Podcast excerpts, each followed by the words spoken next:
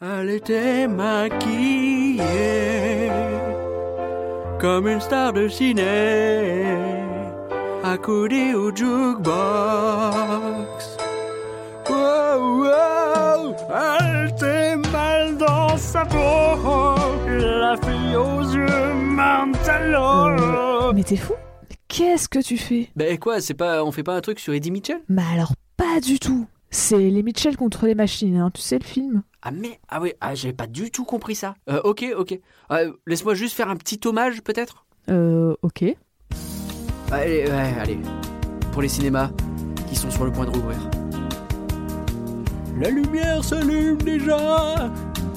On va pouvoir s'installer. On a hâte de voir ça. Un film va être projeté. Ça fait un an qu'on attend ça. J'avais envie de chialer. C'est la toute première séquence.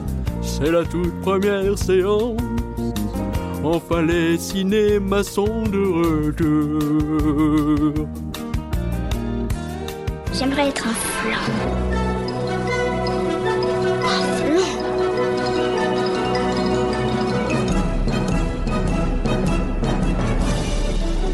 Ça, c'est des trucs minables, c'est du flan. Vous laissez pas avoir. À tous les coups, c'est du flan.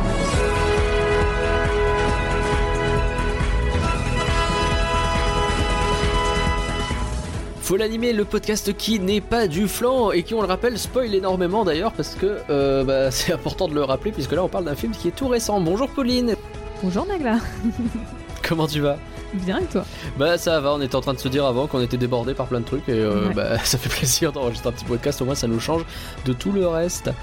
Aujourd'hui, euh, j'ai proposé à Pauline que nous évoquions un film qui cartonne sur Netflix. Euh, en tout cas, les critiques sont dithyrambiques. Il s'agit de Les Mitchell contre les machines. Ok Siri, comment on domine le monde? Ah mince, j'ai pas d'iPhone.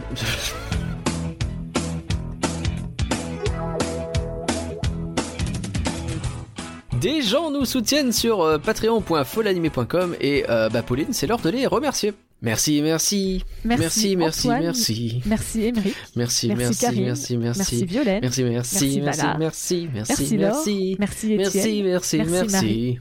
merci Stuck Logo, merci, merci, Merci merci, merci, merci, merci. Tristan, merci, merci, merci, merci Damien, merci, Merci merci, et merci. merci Pierrot.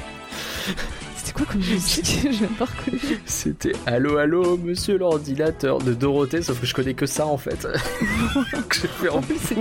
Ah, c'est une référence full boomer, alors ça ira bien avec le film, Oh, mais... mais- ça va. Nous allons donc parler de Les Mitchell contre les machines, un film Sony euh, de 2021, donc qui est disponible sur Netflix depuis quelques semaines et qui a été créé, si je dis pas de bêtises, par des gens plutôt très très bons. Pauline, est-ce que tu peux quand même nous donner le contexte, s'il te plaît? Bah oui, bien sûr. Alors, euh, donc, les Michel contre les machines. Alors, fait un petit peu intéressant que je trouvais, c'est que donc il est sorti d'abord le 23 avril au cinéma, puis Ouais. le 30 avril, euh, donc toujours 2021 sur Netflix. Et en fait, j'ai Les regardé. fameux cinémas. C'est ça. Bah, j'ai regardé pourquoi c'était sorti que dans quelques cinémas. Et en Ouais. fait, c'est parce que pour les Oscars, euh, le film doit d'abord être diffusé pendant une semaine dans des cinémas dans le comté de Los Angeles pour pouvoir être éligible à la suite et tout. Donc, euh, donc c'est pour ça ils l'ont d'abord diffusé dans quelques cinémas euh, pendant une semaine. Il faut que ce soit pendant une semaine de, enfin, 7 jours de suite. D'accord. semaine.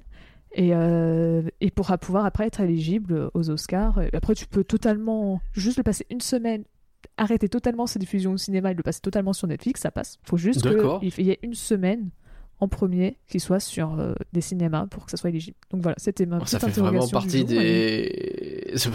J'adore cette anecdote, ça fait vraiment partie des vieilles règles à la con qui, sont complètement contournables. C'est ouais, et ok. puis c'est surtout, c'est même pas que doit être diffusé au cinéma, c'est dans le comté de Los Angeles. C'est Bah ouais, c'est vraiment très précis. Tu sens que ceux qui ont fait. Oddly spécifique. c'est ça, c'est Hollywood, c'est à Los Angeles. Ok, let's go, on va tout mettre pour Los Angeles. Bah, Le reste, bah oui, bah, ça a du sens évidemment. Euh, heureusement qu'ils ont pas de bail de chronologie des médias parce qu'imagine t'es obligé de balancer une semaine le film et après t'attends trois ans avant que Bah le film. Bah, c'était un peu ça qu'ils voulaient faire à la base pour euh, les Césars. Il y avait eu, bon, on est Ah ouais. en train de faire du hors-sujet, mais avec Okja, à l'époque, Ouais. donc euh, de Netflix, ils voulaient le passer aussi. Netflix disait, euh, disait pour qu'il soit valide pour euh, la diffusion, au Cé- enfin pour le gagner un prix au César, faut qu'il passe au cinéma. Netflix ont dit ok, on le passe quelques jours euh, au cinéma si vous voulez. Ils ont dit ah oui, mais si ça passe au cinéma, faut que la chronologie des médias arrive derrière. Ils ont fait on va pas attendre trois ans pour le mettre sur notre plateforme. Vous, vous êtes, Vous euh, êtes des ouf. c'est ça. Et donc ils ont fait euh, bon bah tant pis, on n'a pas la Palme d'Or, mais on passe euh, et on passe pas par la case cinéma, tant pis. Bah oui. Mais il y avait à peu près le même bail. Ok. C'est juste qu'aux États-Unis, c'est plus cool. Ouais. Bref, Ok. après cet aparté sur la date de sortie. C'est très intéressant. donc le film est réalisé par Mike Rianda, je suppose que ça se prononce, désolé, Oui, sans doute. euh, qui est connu pour euh, avoir travaillé sur Gravity Falls en tant que scénariste et directeur euh, créatif. Ah, trop bien. C'est trop bien Gravity Falls. Et donc c'était sa première fois en tant que réalisateur, euh, surtout en tant que réalisateur de long métrage, enfin d'animation. Ouais. Et j'ai vu quand même qu'il y avait certains fans de Gravity Falls qui étaient allés voir le, enfin qui ont regardé le film pour essayer justement de retrouver des gens de l'équipe. Mais bon, c'est Ouais. surtout euh, les producteurs, donc Phil Lord et Chris Myler, qui ont vraiment un peu attiré les gens pour le film. hein. Qu'on se- on va pas se mentir, c'était eux les gros noms Hmm. Bankable. Euh, Mais moi, je connais qui c'est, alors ça veut dire que quand même, ils sont connus. bah, J'espère que je- tu sais qui c'est, parce que Curien en avait parlé dans un épisode sur euh, Spider-Man. Bah Donc, oui. euh, Et il y a bientôt un an maintenant. C'est ça, c'était l'épisode euh, sur. euh, Bah, C'était parce qu'il avait deux noms. Il y avait New Generation. Oui, C'était New France. Generation, c'est le nom français. J'avais que Into the Spider-Verse, mais je savais que c'était le nom anglais et je savais plus. Mais de quoi c'est New Generation, le nom français? Exactement. Et euh, c'était le flanc numéro. Oh la vache, ça nous 14, un truc pas. comme ça, il me semble. Ouais, le numéro 14, effectivement. Euh, on était avec Sofiane de The Marvel Initiative d'ailleurs, c'était vachement bien. Et n'hésitez pas à aller le réécouter. Et du coup, ouais, il y avait, euh, on, a, on avait déjà bien bien expliqué qui sont ces gens. C'est ça, parce qu'en fait, c'est un film qui est très proche de, comment de, bah, de Spider-Man euh, dans son contexte, c'est-à-dire c'était déjà un peu Lord et Myler qui ont bossé sur le film. Euh, c'est toujours fait par Sony Pictures, en plus à peu près la même période, donc il n'y a rien de vraiment surprenant de tout ça. Mais bon, pour quand même Ok. refaire un contexte pour ceux qui ont pas envie de se regarder à nouveau un autre épisode. Donc, euh, Et ils ont tort. donc euh, Lord et Myler, c'est. euh, Enfin, je sais pas si c'est Miller ou Myler, désolé. Je- Je, je crois que c'est Miller, j'ai l'impression que d'avoir c'est toujours Miller entendu aussi, Miller, mais ça se trouve fois- c'est des Français qui le disent à la Bah, française. c'est- en fait, à chaque fois que je dis Myler, je fais Hum, ça me paraît bizarre, mais en même temps, je me dis que Bah c'est ouais. parce que je suis française que Myler c'était bizarre. Mais je vais tenter. Miller pour My. Miller is rich. Voilà. Euh, donc, ils ont notamment réalisé Tempête de boulettes géantes. Euh, J'adore ce film. Oui, il est plutôt bien. Peut-être parce que c'est juste de la bouffe partout, c'est possible, mais c'est un je fais une digression, désolé, mais c'est un film que j'ai découvert complètement au pif, tu sais, à Noël, où genre euh, t'allumes la télé et puis tu fais genre tiens, il y a un film d'animation trop bien, euh, je vais regarder, ça a l'air d'être éclaté au sol cette histoire. Et puis là tu commences à voir de la bouffe tomber du ciel et des gags toutes les 3 secondes Ouais. et j'étais en mode mais qu'est-ce que je regarde quoi Il était vraiment trop bien comme film. Enfin, Ouais. vu le scénario de base, euh, je m'attendais pas à, à autant rigoler. Il y, avait, il y avait toutes les chances que ce soit bien bien dégueulasse et puis finalement c'est vachement cool. Euh, après, ils avaient aussi donc bossé sur le film Lego. Mhm. Euh, donc, ils avaient été scénaristes et producteurs de Spider-Man. Ouais. Et euh, ils étaient censés réaliser solo, mais ça s'est pas fait au final. Et oui, Enfin, Star bah, parce Wars que le, Solo. le Star Wars solo, effectivement, c'est eux qui se sont fait euh, virer Mm. euh, parce que euh, ils avaient donné un côté trop humoristique au film. Je fais très très simple, hein, je simplifie. Là où, bah, on- ouais, ok pour que solo ce soit un peu rigolo, mais le problème c'est que là c'était vraiment parti en vrille, en mode film gag, presque Bah. les Gardiens de la Galaxie. Après, vu leur filmographie, Boulette, euh, Tempête de boulettes mm. géantes et le film Lego, c'est pas si étonnant que ça. Hein. Non, clairement pas. mais je, bon, et du coup, euh, c'est pour ça que Solo est un film, euh, comme dit Willem de- du podcast Hyperdrive, c'est un film malade. C'est-à-dire, c'est un film sur lequel il y a eu plein de trucs qui ont été tournés, et puis ça fait, finalement, on a mis quelqu'un d'autre qui s'en est occupé, qui a essayé de recoller les morceaux comme il a Mm. pu. Ce qui donne un patchwork que je trouve moins désagréable après, avec le temps, mais qui fonctionne pas pour plein de raisons. Bref. Deuxième digression, je suis désolé, j'arrête. en tout cas, ils ont fait des, des films super cool jusque-là, quoi. C'est ça. À part avoir raté Solo, du coup. Enfin, l'avoir pas fini, on va dire. Et d'ailleurs, même s'ils sont juste producteurs sur le film, hein, ils sont pas en charge ni de la réalisation ni du sc- scénario, Ok. on peut quand même retrouver quelques euh, similitudes entre le film et, enfin, et leur vie, puisque bah, ils ont tous les deux euh, fait des courts-métrages euh, d'animation en grandissant, comme euh, Cathy. Euh, Ils se sont rencontrés à l'université, puisqu'ils étaient dans le même campus. Donc bon, un peu, on peut comprendre pourquoi Cathy c'est autant important pour elle, l'université et tout. Donc euh, il y a quand même Tu quelques petits points communs entre les deux. Est-ce que c'est pas même euh, un, un film presque euh, autobiographique de plein d'animateurs d'une certaine façon? Alors oui, Parce après je pense en- qu'il y a aussi un bail où c'est un parcours très classique pour tout le pour tous les animateurs aussi, ouais. où euh, bah, tu Mm. es créatif, donc tu fais plein de petits films d'animation en grandissant. Je pense que ça, c'est sûr. euh, c'est quelque chose qui doit parler à beaucoup de personnes chez eux. Probablement. ouais. D'ailleurs, c'est eux qui ont annoncé le film en mai 2018. Euh, D'accord, donc les producteurs, ok. c'est ça. Donc, euh, et c'est à ce moment-là qu'on avait pu apprendre les noms des scénaristes. Donc, en plus de Mike Rianda, donc c'est le réalisateur, tu as suivi jusqu'à De présent. Gravity Falls. Il y avait aussi euh, Jeff Howe, Ok.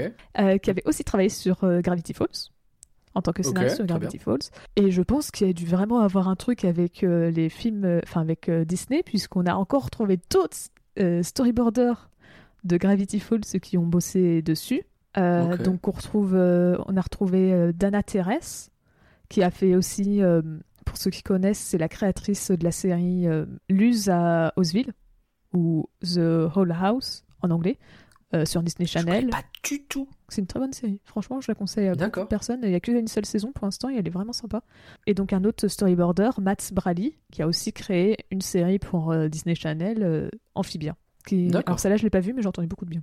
Donc il y avait quand je même quelques petits pas, noms assez connus. Ouais, y a- y a- rien, ils, ont mis, ils ont mis des gens, euh, des gens sérieux dans l'histoire, Mm. quoi. C'est ok. Alors, ils ont probablement été beaucoup inspirés de Spider-Verse. Euh, Mhm. Donc, en plus du style graphique plutôt similaire. Pas, enfin, pas le style graphique, mais genre la manière d'animer, on va dire, parce que le style graphique Ouais. est très différent. Il y en a un, c'est très cartoon, l'autre plus réaliste. Enfin, un comique euh, qui va quelque chose de peu plus dramatique, mais on retrouve ce côté mélange de la 2D à la 3D pour donner un style graphique très particulier. Ouais. Donc, dans le premier concept euh, du scénario, à la base, euh, les Mitchell et les robots venaient de deux dimensions différentes qui étaient censés fusionner en même temps et se retrouver dans un même monde. Ok. Donc ils ont vraiment été inspirés par euh, Spider-Verse. Ah ouais, ouais, ça ressemble énormément. Et c'est dommage parce qu'on on, on aurait raté euh, une partie que je trouve très réussie du film, justement, ce côté. On va en parler plus tard. Euh, ce, ce, ce côté Apple et compagnie. Donc bon, le film était à la base prévu pour janvier 2020, puis après il fut Ouais. décalé à septembre 2020. Alors j'ai pas trouvé de raison, mais il a été décalé. Et ils en, Ouais. ils en ont profité pour changer le nom du film, donc euh, qui est passé donc euh, les Mitchell contre les machines à Connected ou Connecté en français. Mhm. Bon après il y a un petit truc qui est arrivé, le Covid. Donc euh, le Mhm. film fut à nouveau décalé en octobre. Sauf que bah, à ce moment-là, quand ils ont décidé de décaler le film en octobre, on était fin avril et on s'était persuadé que en octobre c'est bon, les, les salles de cinéma allaient réouvrir. Oui, tout va bien se passer. Mais oui, ça va durer quelques mois, on n'en parle plus. C'est ça. Oui, oui, évidemment, évidemment. Euh, C'est ça qui est en train de se passer. Sauf qu'entre-temps, bah, le film a été à nouveau décalé, c'est-à-dire il n'était plus dans le planning de octobre 2020, mais on savait pas à quel moment il sortait. Il nous disait juste Ouais. quelque part en 2020. Sauf que bon, s'il n'est pas prévu pour octobre, il reste que novembre et décembre, c'est pas très long quoi. Mm. Puis après, à force de le décaler, bah, ils cherchaient une date de sortie et c'est Netflix qui est arrivé et qui en ont profité pour acheter les droits de distribution pour le monde entier, à l'exception de la Chine. C'est- Ok. Probablement parce que la Chine est un marché qui marche trop bien pour, euh, pour Sony pour abandonner l'exploitation en salle. C'est fort possible. ouais. Et, euh, et donc Netflix en profita pour remettre euh, le vrai nom du film, enfin le nom d'origine, donc euh, The Mitchell versus The, Ma- The Machine, ou les Michel contre les, contre les machines, euh, Mhm. d'un commun accord entre les ré- le réalisateur et euh, les producteurs de Netflix. Personne n'aimait le, nouveau, le deuxième nom de Sony, en fait, donc euh, ils étaient tous très contents de Ouais, remettre le premier nom. était- En même temps, connecté, c'est vraiment pourri. Connecté, c'est nul. Ouais, on est d'accord. Connecté. pff, ça fait vraiment, euh, oui, ça fait euh, euh, brainstorming un petit peu. Et en fait, c'est connecté parce que la famille, elle doit se reconnecter. Et en même temps, c'est connecté parce que les portables, ils sont connectés à Internet. const- Eh, c'est malin ou pas Arrêtez-vous, calmez-vous. En plus, je trouve que le nom de base est marrant, genre, enfin, surtout le nom en anglais, c'est The Mitchell versus The Machine. Genre, c'est vraiment un Bah peu oui. la même chose, ça ressemble beaucoup, c'est le même nombre de Les syllabes et tout, comme- allitérations, ça marche bien. Les, plutôt, les métonymies, je sais pas comment on dit, je suis en train de raconter quoi. Euh, alors, il y a une petite anecdote qui m'a fait rire, mais je savais pas du tout la placer, donc je la mets là. Euh, donc, le chien du film, euh, Monchi, euh, il est inspiré de Mon Chichi, le chien d'enfance du réalisateur, et il est doublé par Doug the Pug, donc euh, Doug le carlin, qui est Ouais. un chien populaire sur Internet qui visiblement a plus de 10 milliards de vues sur des vidéos Facebook. D'accord, très bien. Bah, Merde. Je suis totalement On n'arrête pas de le dire. Les influenceurs qui prennent la place des comédiens de doublage, C'est un scandale. Et logiquement, enfin, on peut pas vraiment le prouver, mais en tout cas, dans les gros, gros films euh, d'animation, ça serait le premier film d'animation où tous les bruits d'un chien seraient doublés par un vrai chien au lieu d'être Ah ouais? euh, doublés par un humain. Parce qu'en fait, à chaque fois, c'était tout le temps un humain qui faisait au moins une partie des, des, des, des voix. Et, et cette fois, c'est- sans, tous les bruits du chien qu'on entend tout le long du film, c'est un vrai chien qui les a fait, contrairement aux autres, euh, où c'est quelqu'un d'autre. Ça doit être un métier formidable, imitateur de chiens. euh, Je sais que. Euh, bon, c'était pas, je sais pas si c'était pour les chiens, mais je sais que par exemple, celui qui fait euh, euh, Hey Hey, donc le coq de. Ah, de Moana ouais. Vaiana C'est ça. Ah. C'est Alan. Tudyk, qui est un doubleur euh, vraiment connu euh, chez Disney, qui a fait notamment Oui. euh, sa confiserie dans Les Mondes de Ralph, donc le méchant. Sa sucrerie, non? Sa sucrerie, oui, pas sa confiserie. Mm. Sa sucrerie. Et pour toi, dans Star Wars, c'est dans Rogue One, le robot K... Ah, K2SO Voilà. Ben oui, Donc, évidemment. K2SO, c'est aussi euh, Hey Hey. C'est aussi. Ok, d'accord, très bien. Bah, Bon, bon, ok. C'est trouve- pas l'info que je cherchais, mais ok. Et je trouve ça tout le temps fascinant de voir des humains doubler les animaux. C'est vraiment très, très. Waouh! Euh, alors, bon, comme c'est un film Netflix, on n'a pas de chiffres pour euh, ce qui est du box-office. Tout ce oui, qu'on bah sait, oui. c'est que le budget du film, il est estimé entre 50 et 100 millions de dollars. Alors, c'est une très grosse fourchette, hein, mais. Ah ouais, ouais. c'est- Mais puis c'est un très gros budget aussi, non? 50 millions, non. 100 millions, oui. Ah, c'est tellement un très Oui, gros budget vraiment, que. euh, C'est une fourche, hein, le truc. C'est ça. donc, euh, oui, oui. Après, ça Donc reste. c'est a priori pas mal, mais bon. C'est pas mal, mais bon, ça reste quand même moins. euh, je veux dire, les films Disney se trouvent aux alentours de 150 millions et Ouais. Pixar plutôt dans les 200 millions. Donc, euh, on est quand même. On mais, pas ce ça reste quand même conséquent. hein, C'est pas. un- Oui, bah oui.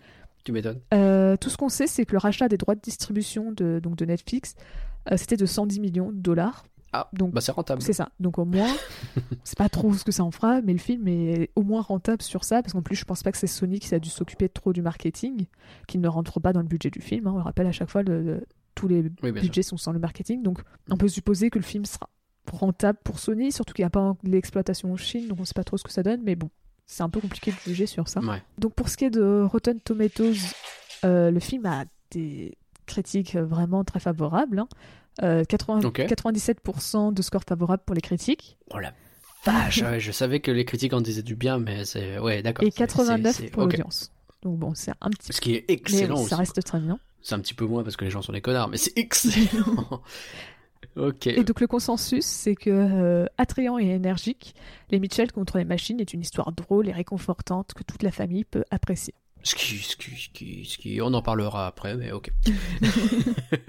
ok, et, ben merci pour ce contexte, c'était hachement bien. Alors, en résumé, les Mitchell contre les machines, c'est Dingo et Max. Il y a un père qui s'entend plus avec sa fille, et du coup, sa fille, elle veut grandir et faire des trucs de ouf, mais son père, il est genre, oui, bon, moi j'aime bien la nature. J'ai eu exactement la même réflexion en regardant le film. C'est ouf. hein.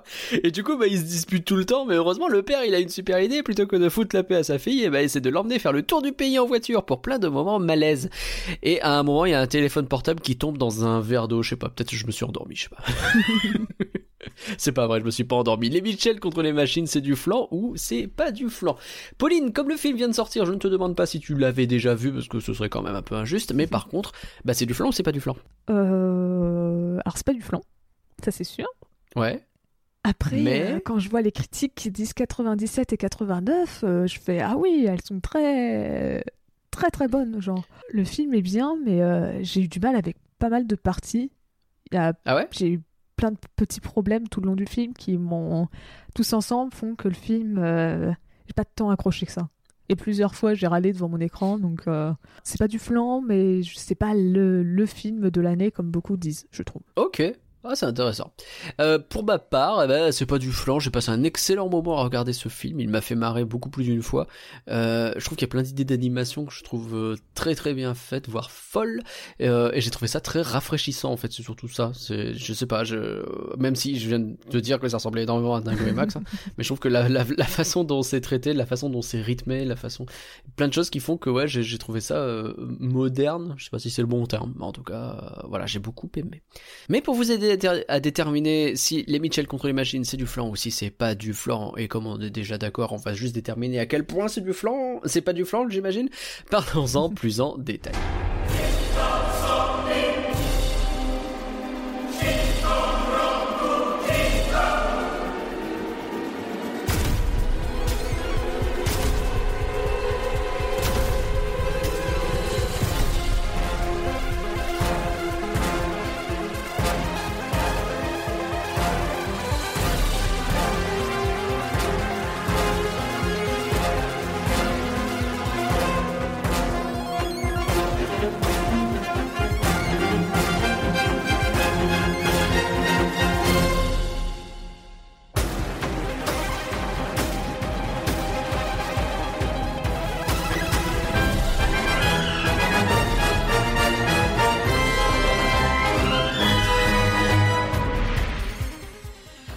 Commençons par euh, bah, le visuel déjà, donc au niveau de l'animation, c'est ce que je disais, je pense que ça fait partie du truc qui est rafraîchissant, qui est moderne à mes yeux, etc. C'est bourré d'anima... de... Enfin l'animation en elle-même, je la trouve super et c'est bourré d'idées formidables quoi. Ah ouais, non, sur ça, je... pour moi, ça c'est le, le point fort du film, hein, très clairement. euh, Ouais.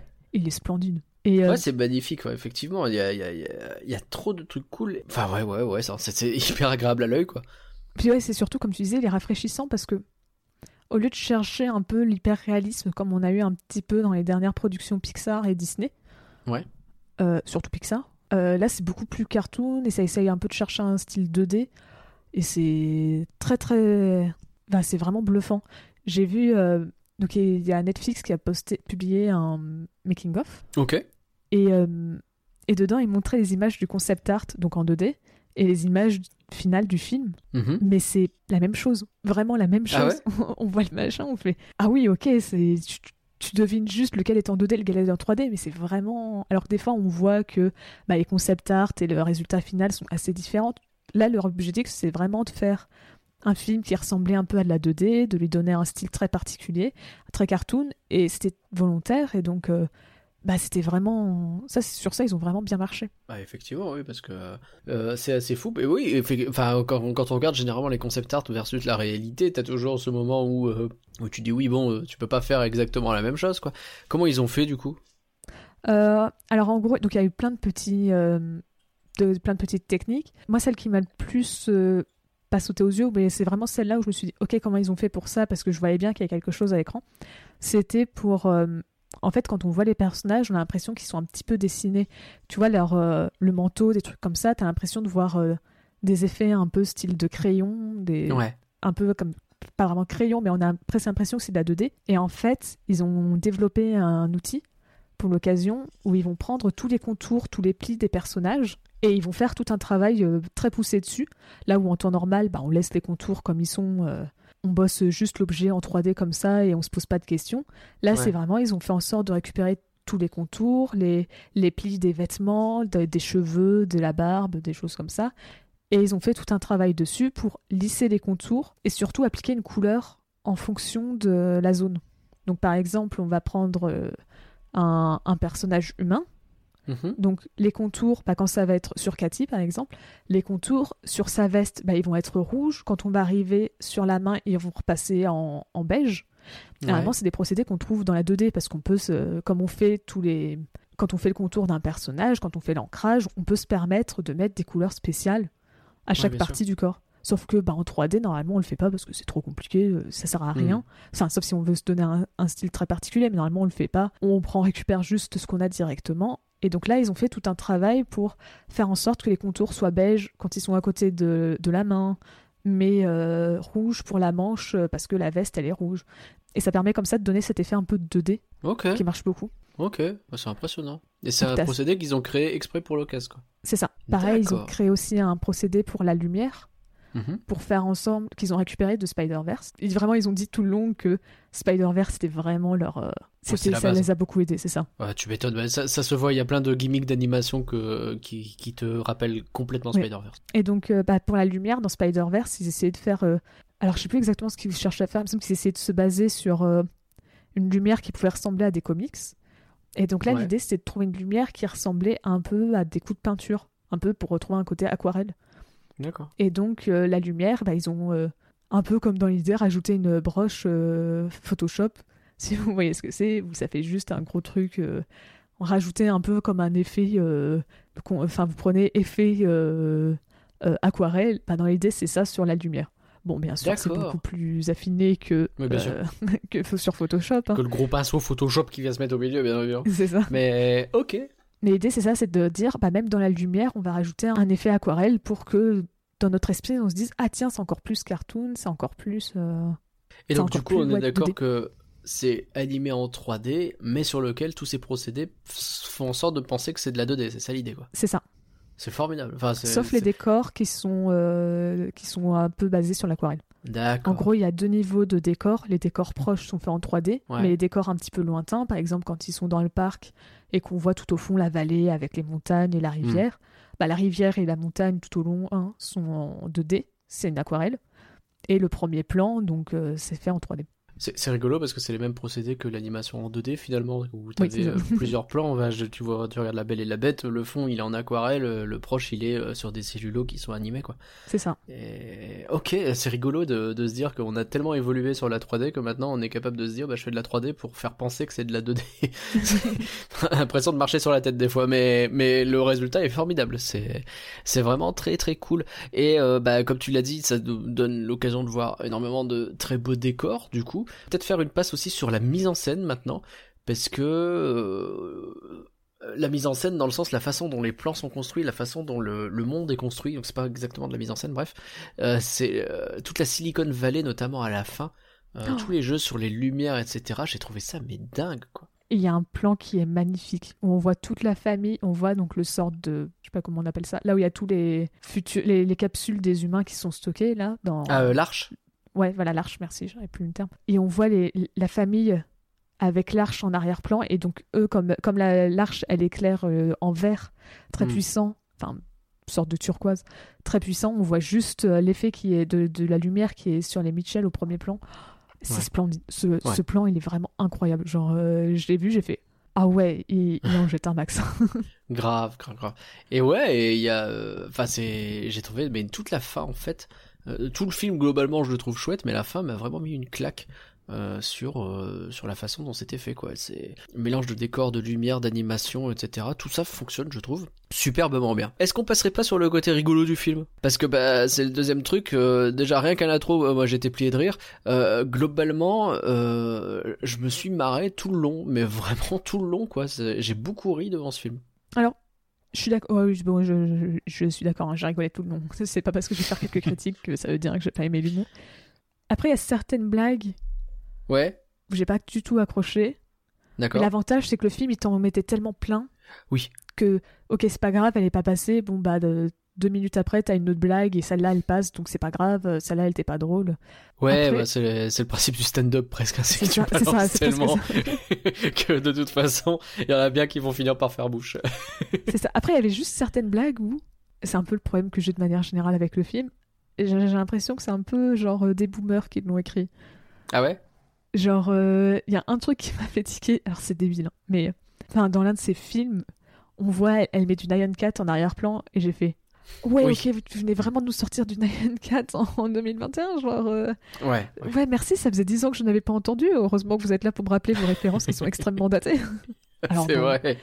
Ok, je comprends que faut que ça parle à la famille et donc bah, euh, pour que euh, les parents connaissent ou les grands-parents même connaissent le truc, bah faut que Hmm. ça soit quelque chose d'un peu vieux. Mais bon, quand tu veux faire quelqu'un de jeune, de cool et que tu, tu vois qu'elle utilise de Nyan Cat, je fais bah, euh, c'est Elle, est- elle est ringarde en fait. C'est un peu le ça. mais je suis d'accord avec toi et euh, bah, c'est bien en vrai qu'on en parle maintenant plutôt que d'en parler quand on parlera de Cathy en elle-même euh, parce que justement euh, je pense que pas qu'il faille qu'on parle de ce personnage-là à travers le fait que les scénaristes sont pas foutus de penser à des références internet qui datent pas de 2005 mais mais ouais effectivement c'est un truc qui je vais pas dire que ça m'a choqué mais il y a un moment donné où je la regarde avec ses films en train d'utiliser les mêmes les plus vieux de l'histoire et, euh, et vraiment et même le style euh, des films qu'elle crée je les Oui. trouve assez ringards en règle générale et vraiment Oui. pas bons quoi c'est on dirait en fait les YouTube poop de début 2000 un peu exactement. et, et bon pourquoi pas en soi ça fait marrer ça faisait marrer à l'époque mais mais si elle débarque comme ça et qu'elle est hyper populaire dans son lycée c'est que wow, je sais pas où elle est hein. C'est ça. C'est ce que j'ai dit à un moment. Enfin, dans mes notes, j'ai fait. euh, Ah ouais, non, en même temps, vu ces films, je comprends pourquoi le père il panique à aider de, de la voir partir de la maison, quoi. Genre. Moi, j'étais un peu avec le père en disant. euh, Ouais, euh, c'est pas du grand art, hein, les YouTube poop euh, d'il y a 10 ans, personne n'en a fait un film, quoi. C'est compliqué. Alors que quand elle fait des trucs un peu plus sérieux avec son chien qui est un héros, etc. Pourquoi pas C'est un peu plus, un peu plus fun, un peu plus, un peu Mm. mieux fait quoi. Mais c'est vraiment que ouais, elle, elle met partout des espèces de gags visuels mémesques là. On dirait euh, le pire de ce que, de ce qui peut être fait sur Internet quand tu essayes de rendre une vidéo, tu sais, dynamique. Et du coup, tu mets plein de mèmes dedans et tu te dis ça va forcément être plus rigolo. Calme-toi, ça marche pas comme ça. Ouais, mais c'est un peu aussi ouais, le problème que j'ai eu avec. euh, euh, donc, à certains moments dans le film, il y a des, des animations 2D qui apparaissent pour montrer euh, ses émotions et tout. Alors, des fois, ça marche très bien. Ouais. Et des fois, justement, c'est un peu ce côté Ah, on va faire un mème ou quelque chose comme ça, et tu fais Ouais. C'est bizarre. Pareil, Oui, dans, oui. euh, dans ces gags visuels comme ça, je fais. Là aussi, ça m'a fait tiquer un peu en disant, bah, c'est c'est trop quelqu'un qui veut faire euh, cool kid, euh, enfin récent, alors que bah non, c'est plus trop récent quoi. c'est exactement ça. Après bon, c'est le problème, hein, c'est que c'est dur quand tu veux faire quelque chose de récent. Euh, c'est dur de faire quelque chose de récent parce que ça se trouve même quand le film a été écrit, tu vois, ils l'ont annoncé en 2018, ça veut dire que peut-être le scénario s'est fait 2017-2018. Bon Hmm. bah mine de rien, en 3-4 ans, euh, Les choses ça a le temps d'évoluer. euh, Bah, regardez, aujourd'hui, les paillettes, euh, mets des paillettes dans ma vie, on considère que c'est complètement has-been. c'était pas il y a un an, c'était avant. Donc, euh, quoi que si, peut-être. Oh la vache, c'était quand les paillettes? Bon, c'est pas ouais, c'était il y a moins de deux ans. Ah, parce que c'était avant le Covid, euh, je pense. Oui, c'était avant le Covid, je suis d'accord. C'est ça qui m'a fait dire que peut-être euh, j'étais à la rapace. mais voilà, tout ça pour dire. En tout cas, 2017, le Neon 4, c'était déjà plus possible. Ça, Mais oui, ça par contre, le Cat, euh, vraiment. impardonnable. Et, euh, et, et oui, et puis, puis même, hein, enfin, quand tu crées des vidéos, foutre des mèmes partout, ce n'est pas une ligne éditoriale, on se calme. euh, et du coup, ouais, mais en vrai, les, les meilleurs pour, euh, pour les blagues, les Mitchell, ils sont quand même très drôles quand ils sont tous ensemble et qu'ils commencent à faire des trucs un peu burlesques. La scène avec les voisins parfaits, tu sais, qui ont leur routine bien travaillée sur comment réagir en cas d'apocalypse oui. dans le machin de dinosaure. Et eux, ils essayent de faire pareil et ça marche pas du tout. Et les deux trucs sont drôles en fait. Va de voir la famille parfaite qui réussit un espèce de truc avec des. tu te dis, mais qu'est-ce que c'est que cette famille? Et les autres qui essayent derrière en reprenant le même. Enfin, vraiment, c'est c'était très drôle. Euh, je me suis bien marré aussi. Ouais, vas-y. Là, t'as aussi Eric et Déborah qui sont arrivés juste euh, peu de temps après cette scène qui m'ont fait mourir de rire, genre les, les deux robots. Les deux robots. Mais déjà, juste le fait, je m'appelle Eric, je m'appelle aussi Eric. Tu peux avoir le même prénom que moi. Je m'appelle Déborah. ils sont excellents du début à la fin, eux. Ouais, Genre euh, vraiment, ils m'ont fait hurler de rire. Euh, je, je pense pas qu'il y ait y grand chose d'autre à dire sur eux que ça. Euh, Ah oui, ils sont là que pour faire des blagues, hein, de toute façon. Euh, c'est ça, et eux, ça, faut- enfin, c'est des personnages DreamWorks, mais pourquoi pas en soi, c'est pas, pas, pas problématique. Ouais, mais Et ils sont pas. Ils sont pas. En fait, je suis pas d'accord sur c'est des personnages DreamWorks parce que même s'ils sont là juste pour faire des blagues, ouais, c'est tellement pas du tout le même blague que tu trouves chez DreamWorks. Tu vois, ouais, DreamWorks, c'est ok. de l'humour cynique. ok, C'est, tu vois, c'est les personnages, ils font Ah, mais c'est trop bizarre. On est dans un monde, regardez, c'est la fin du monde. On est où là? C'est trop bizarre. Alors que eux, tu vois, c'est juste, ils sont un peu bébêtes parce que, enfin, ils sont, c'est des robots, donc ils réfléchissent pas à leur manière de penser, donc ils sont très premier degré. oui, Et, et tu vois, donc c'est vraiment deux types d'humour différents. C'est pour ça que Hmm. DreamWorks, euh, je suis pas trop d'accord avec ça. ça ok. me- Je te, je te, je te l'accorde. Je comprends l'idée, Et- mais je suis pas d'accord sur le terme DreamWorks. Juste Mais de toute rigolo. façon, ils m'ont juste fait, mais euh, on est d'accord. Mais euh, je- ils m'ont juste fait mou- mourir de rire avec leur euh, dite euh, blip blop comme ça euh, quand vous parlez à nous. Vous avez conscience que c'est une caricature blessante? C'est parfait. C'est exactement ça que je demande.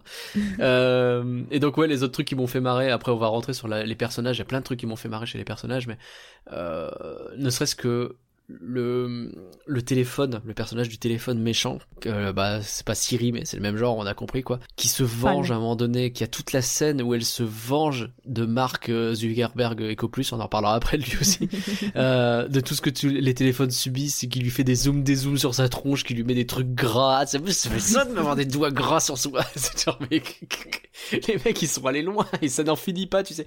Là tu sens pour le coup qu'ils se sont mis ensemble, ils ont mis toutes les blagues possibles et qu'ils ont fait durer cette scène. Et ça marche bien en fait. Elle est très bien rythmée donc ça fonctionne. Et jusqu'à la fin où le, le monologue de la fa- sur la famille à la fin la famille c'est vachement important. Et le téléphone qui s'est mis en veille. Voilà ça c'est un truc con c'est fait souvent mais à chaque fois ça me ça me ça me cueille. Ça fonctionne.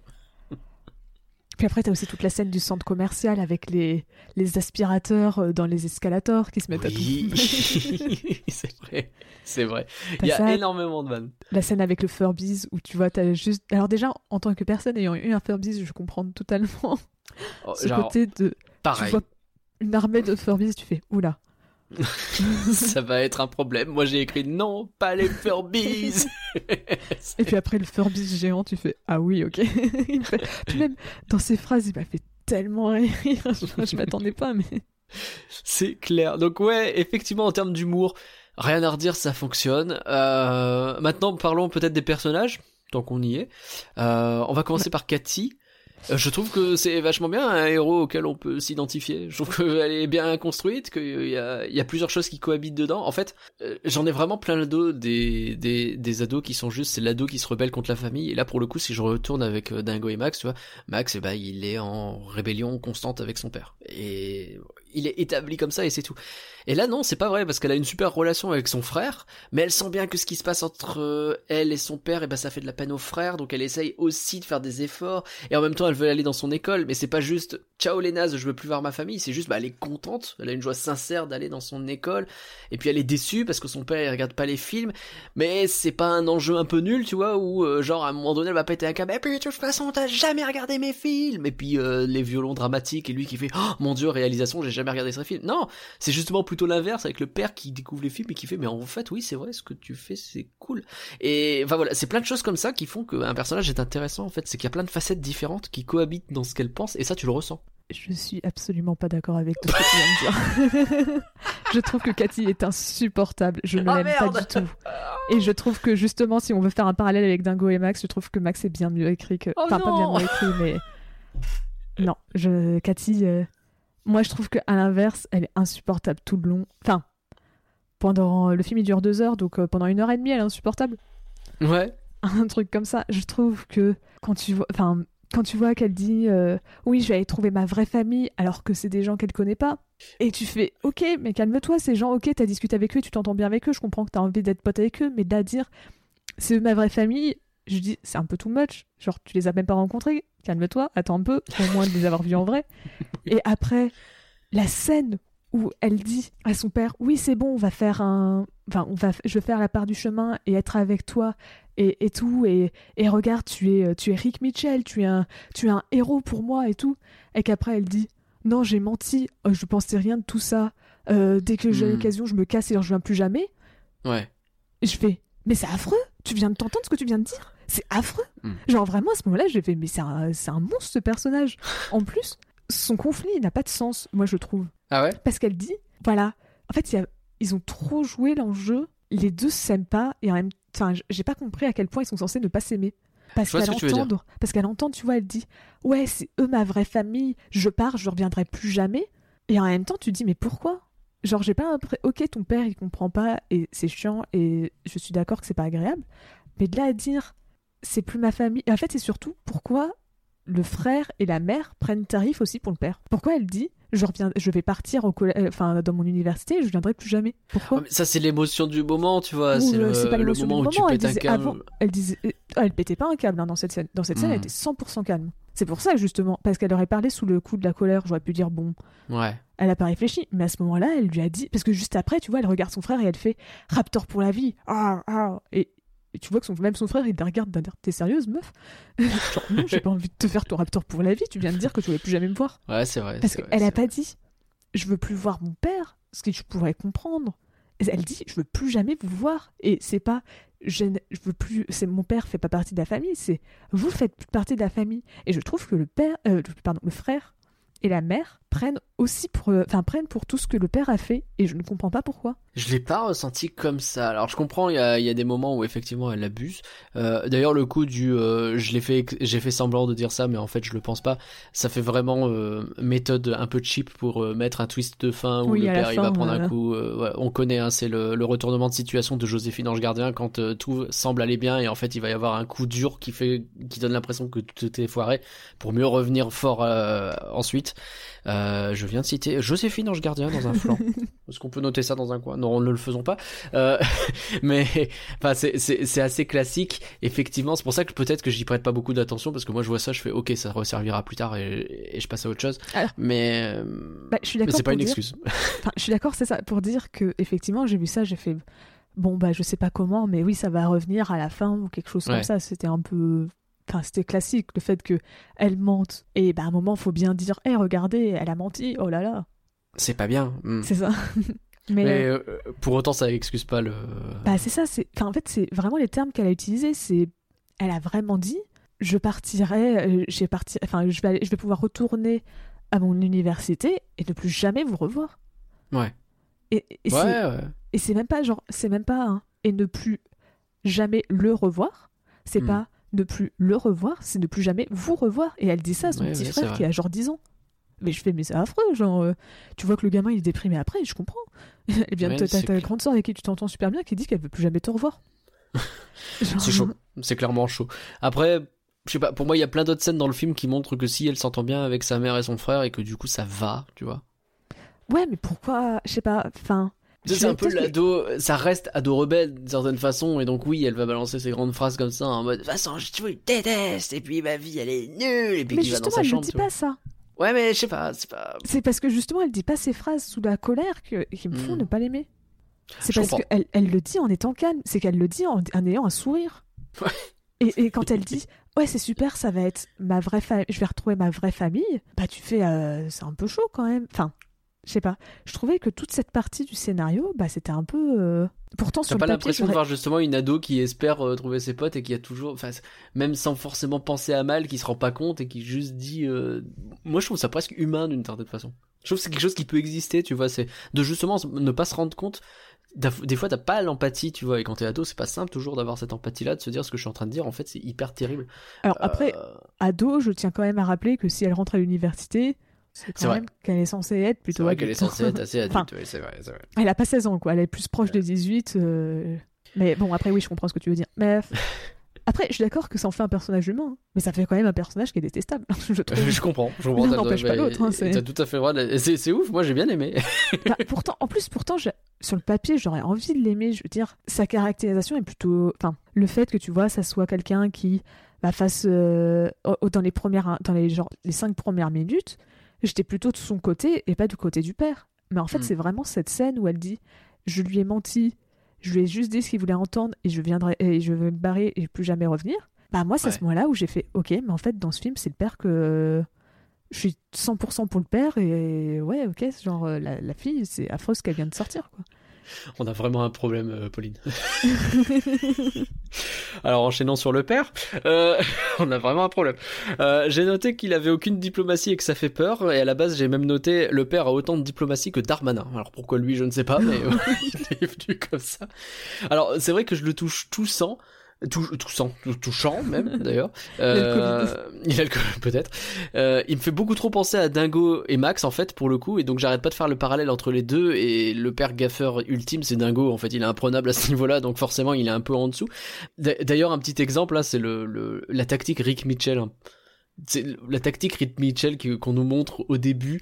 Euh, c'est un truc, une tactique un peu chelou qui ressemble à rien et qui semble être plus dangereuse qu'autre chose, mais à la fin, c'est l'enfant qui l'utilise pour sauver le monde et le père il est trop fier, etc. C'est exactement le lancer parfait de Dingo et Max. c'est genre le, même truc. c'est terrible. Mais, mais par contre, ouais, il, me, alors, il me fait hur- hurler de rire. euh, quand il détruit les téléphones pour protéger la famille et qu'il est ravi de enfin pouvoir péter les téléphones et ça ça me fait beaucoup rire par contre moi de toutes les façons dont il se comporte dans le film je pense qu'il vote Trump voilà Alors déjà, c'est méga boomer fois un million. Hein. Tout le long du film, j'avais envie de le baffer à chaque fois qu'il parlait de la technologie. c'est ouf Alors autant il disait, tu vois, autant euh, j'avais vu des gens qui disaient euh, parce que quand le premier trailer était sorti, euh, moi je les avais pas vus à l'époque. Hein. J'ai découvert le film sans rien connaître du j'ai tout. pas à vu non plus ouais.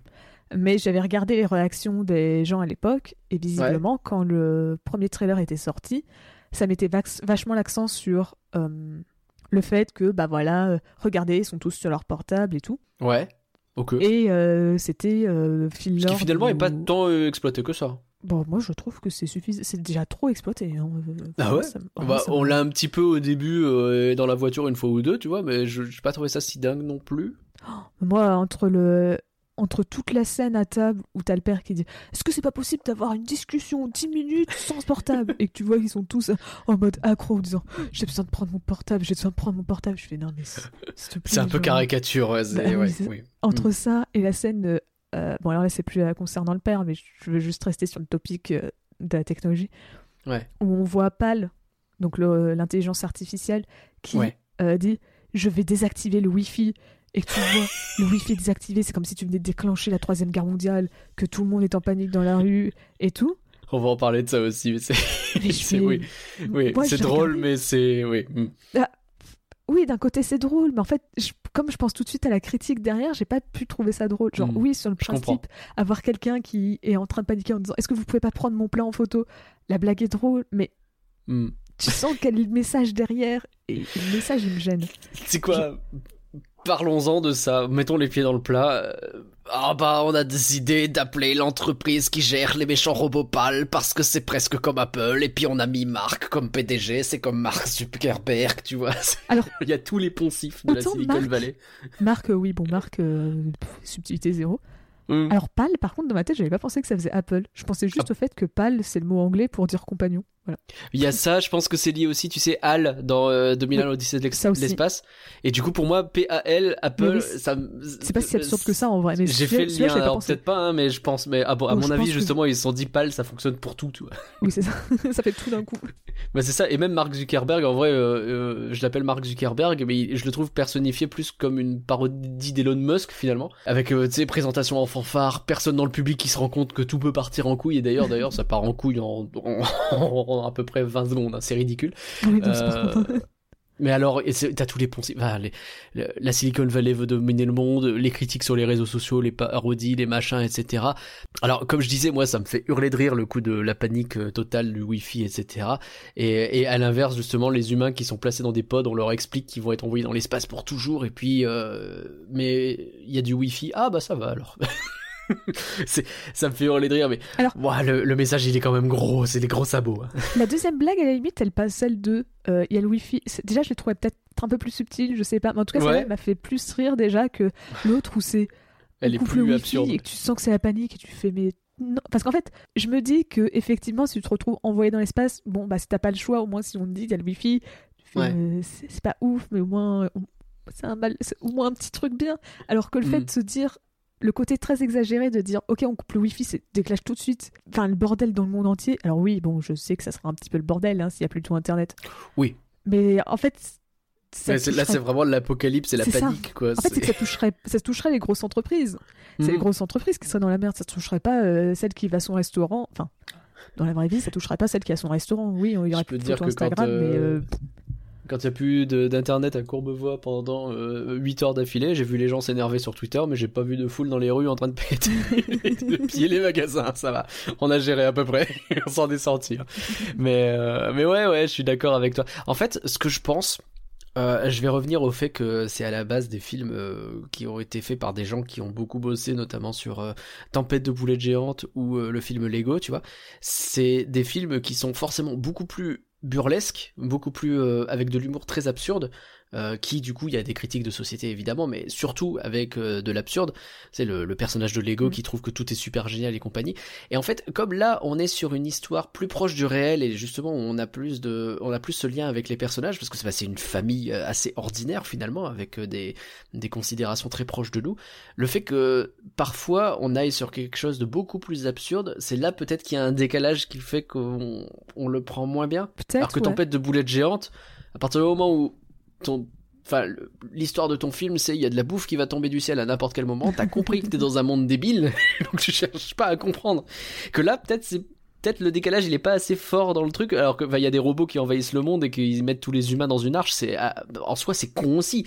Mais peut-être pas assez. Oui, oui, je comprends. Pense- c'est peut-être ça, ça, oui. qui fait qu'on on prend trop au sérieux des trucs Après, moi aussi, c'est parce que j'en ai marre de la blague. Oh là là, ils sont tous accros à leur portable euh, Wi-Fi. ils Ouais. peuvent, euh, Tu sais, c'est vraiment l'humour boomer de dire Ouais, Eh, c'est vrai. regardez, s'il y a plus ça, ils sont, euh, ils, ils savent plus se débrouiller. Bah oui, bah si Ah, on perd tous l'électricité, perdus. les boomers aussi, ils sont perdus. Bah oui, c'est normal. C'est Oui, l'évolution. hein, C'est que maintenant, Bah c'est oui. acquis au quotidien. Donc oui, t'es dans la merde, c'est que tu n'utilises plus un truc qui est utilisé tous les jours par toutes les planètes. Ah oui, bah. Ah bah bravo, t'as découvert quelque chose. Alors, Bon. regardez ces, regardez ces, ces jeunes. Oh là là, si on coupe l'électricité, ils savent plus rien faire, c'est l'apocalypse. Oh là là. c'est ouf. Mais ouais, t'as complètement raison sur ça. Donc je pense, que moi, je pense que c'est euh, vraiment le fait que c'est des blagues que j'ai déjà entendues beaucoup trop de fois et je pense que c'est ça qui m'a Ouais. pas fait. Même si tu vois la blague, je pense sur le papier était marrante, mais c'est que ça m'a saoulé quoi. Genre euh, je l'ai trop entendu. Hmm. Après, Pauline, c'est peut-être parce qu'on est accro à Internet. Peut-être aussi. qu'on le prend super mal. Euh, sur le père, on n'avait rien d'autre parce que c'est vrai qu'on a vite dévié sur autre chose. Est-ce que t'avais euh, Ouais, autre chose sur lui? c'est vrai que le père, en fait c'est ça, euh, vraiment la courbe de les deux personnages j'aime bien et après de je n'aime plus et j'aime bien, c'est vraiment croisé. C'est imagine qu'au début j'aimais Hmm. bien Cathy et le- enfin j'étais plutôt du côté de Cathy et pas trop du côté du père. Bah, il casse son ordinateur quand même. C'est ça. Il, il casse l'ordinateur. Je fais ah ouais c'est quand même un con. Il Après- s'excuse à peine, quoi, c'est chaud, quoi. C'est ça. Et après, moi, le pire, c'est vraiment le.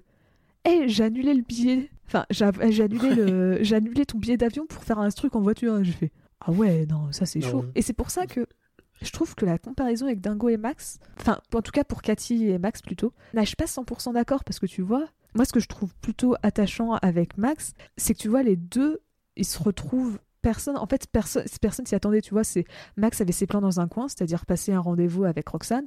Dingo, il veut passer du temps avec Max. Et c'est les deux, ils se retrouvent, euh, en- enfin, ils, se retrouvent chacun à se mettre des bâtons dans les roues parce que ça tombe en même temps. C'est euh, Dingo Hmm. qui dit, eh, on part en vacances. Et t'as Max qui fait, attends quoi Mais moi, j'avais pas prévu ça. Et d'un Dingo qui fait, c'est pas grave, Oui. on y va. Alors que le père, là, il a volontairement dit, ah, je sais que t'as un billet d'avion, je sais que t'as prévu plein de trucs. Tant Hmm. pis, on annule tout et on fait comme Il de pour manière. annuler. Et tu fais, ouais, ok, genre. euh, Et c'est aussi pour ça que je trouve que Max est plus intéressant que Cathy parce que bah Max, il ment à son père, mais il ment plus innocemment, on va dire. Je trouve, je sais pas. Je trouve que Ouais. le, le mensonge de Max est un peu plus, in- enfin, tu vois comme c'était, euh, si tu vois, c'est ok, il, ment à son père et euh, il va euh, au, concert. Je trouve qu'il y a moins ce côté, ah oui, de toute façon après je lui parlerai plus jamais et tout. C'est parce que bon bah ok, le, le, le- père avait, savait pas que genre Max avait déjà prévu quelque chose et donc Max essaye de s'arranger, en même temps passer du temps avec son père. Hmm. Je sais pas, je trouve que dans Dingo et Max, Max c'est plus attachant que Cathy. Je suis assez d'accord. Et en plus de ça, il y a Dingo. euh, C'est aussi pour ça que je compare les deux. Mais Dingo, dans Dingo et Max, il a peur que son fils se retrouve sur la chaise électrique. Alors pour une raison con. hein. Mais il a aussi cette peur-là de ouf. Et donc il se dit, il faut que je fasse quelque chose. Là, le père, il a juste peur de. Ah bah non, mais elle va partir. Elle m'aime pas. Bah, oui, enfin, En plus, force j'ai pas. pas, j'ai pas trop compris parce qu'il dit qu'elle a peur qu'elle échoue Ouais. et après on te dit que le, son, le rêve du père c'était d'avoir euh, une cabane dans les bois et d'y vivre et après on voit que euh, il- a, enfin, qu'il a vendu la maison, probablement pour vivre en ville, pour que euh, Cathy puisse grandir euh, en ville et que ça soit peut-être plus simple pour l'école, des trucs comme ça, je sais pas. Hmm. Et je comprends pas pourquoi il trouve que c'est un échec. Techniquement, Euh, il a construit sa maison et il a vécu pendant un moment dedans. Oui, c'est vrai, c'est vrai. Il a Bah, pas il imaginait peut-être une autre vie, mais. C'est ça. Alors je suis d'accord que c'était pas exactement, mais c'est pas un échec. Bah non.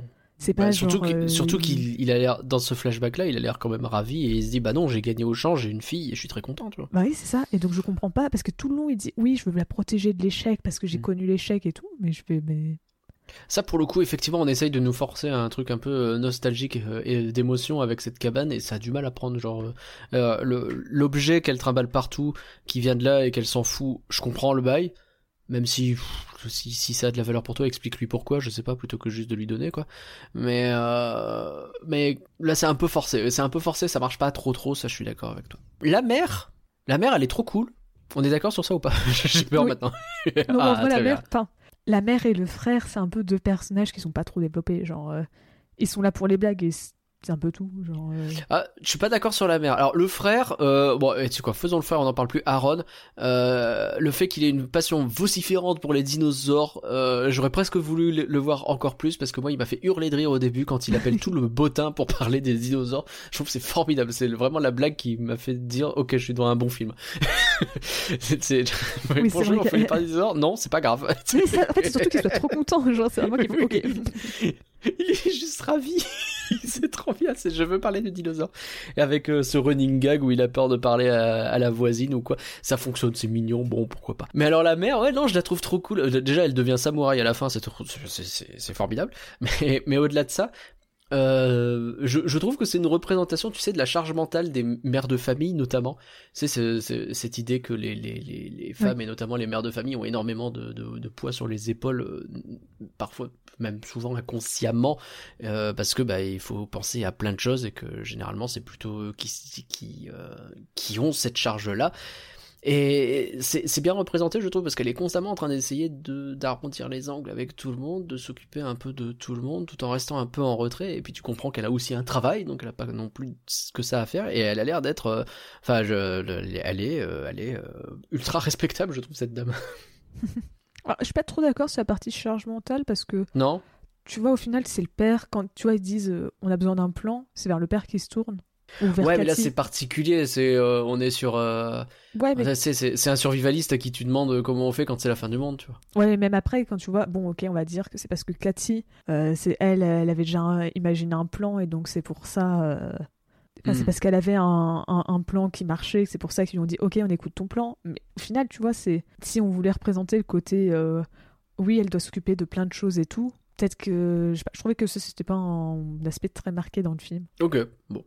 Parce que tu la vois pas, genre tu vois, t'as pas les- tout le monde qui se tourne vers elle en disant qu'est-ce qu'on fait maintenant? Oui, c'est vrai, c'est vrai. Mais enfin, quelque part, ça, ça, ça ajoute presque, je trouve, sur le côté, euh, bah, elle se met pas en avant et juste elle gère les trucs dans l'ombre. Et en vrai, Oui. euh, en vrai, c'est elle la stabilité de la famille. Tu vois, c'est ça que je veux dire, c'est que. Après, oui, ça c'est sûr que. Oui, le, truc repose uniquement parce qu'elle fait des efforts pour faire en sorte que ça fonctionne, quoi. Parce que sinon, euh, les deux, ça ferait longtemps qu'ils se taperaient dessus et c'est pas le petit frère Oui, qui aurait sauvé les trucs parce qu'il a 10 ans, quoi, tu vois. Et, euh, et d'ailleurs, j'ai adoré la façon dont elle et euh, Aaron, justement, ils tiennent des pancartes pour aider Cathy et le père à communiquer. C'est ça, ça fonctionne très très bien avec la, la tête d'abruti qu'ils ont en lisant la pancarte. Oui, d'ailleurs, je suis d'accord, mais ça, ça marche très Et là, c'est toi qui parles.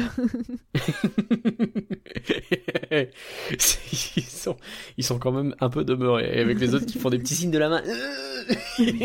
Enchaîne ça, ça, ça marchait très très bien. Bah, après, parle du. Vas-y. En fait, il y a un truc où. euh, Alors, je vais peut-être un petit peu changer de sujet. Ouais. Mais euh, en fait, justement, la mère, je pense que ça aurait- j'aurais pu la trouver peut-être plus. int- Enfin, après, je l'aime bien. euh, je- C'est pas euh, genre, j'ai pas vu le personnage tout le long en disant Osef. hein, c'est juste. euh, Mhm. Je trouve que par rapport aux autres personnages, elle manque un petit peu peut-être de développement. Enfin, de développement. De. De profondeur Ouais, et encore, c'est vrai qu'elle a toute l'intrigue avec les voisins, donc je suis peut-être un petit peu méchante. Non, Ouais, ouais. C'est vrai, je suis peut-être méchante sur ça. Mais En euh, plus, en elle a ça par rapport au reste, c'est qu'en plus, elle veut bien paraître. Oui, ça fait beaucoup de choses. C'est vrai que non, c'est vrai que j'avais oublié l'intrigue avec les voisins, donc c'est Mm. c'est vrai peut-être que je lui donne pas assez d'importance. Mais euh, en fait, le problème que j'ai avec le film, c'est que je trouve toute la partie robot se mélange pas du tout avec toute l'intrigue de base du film. Ah, il y a deux films, genre.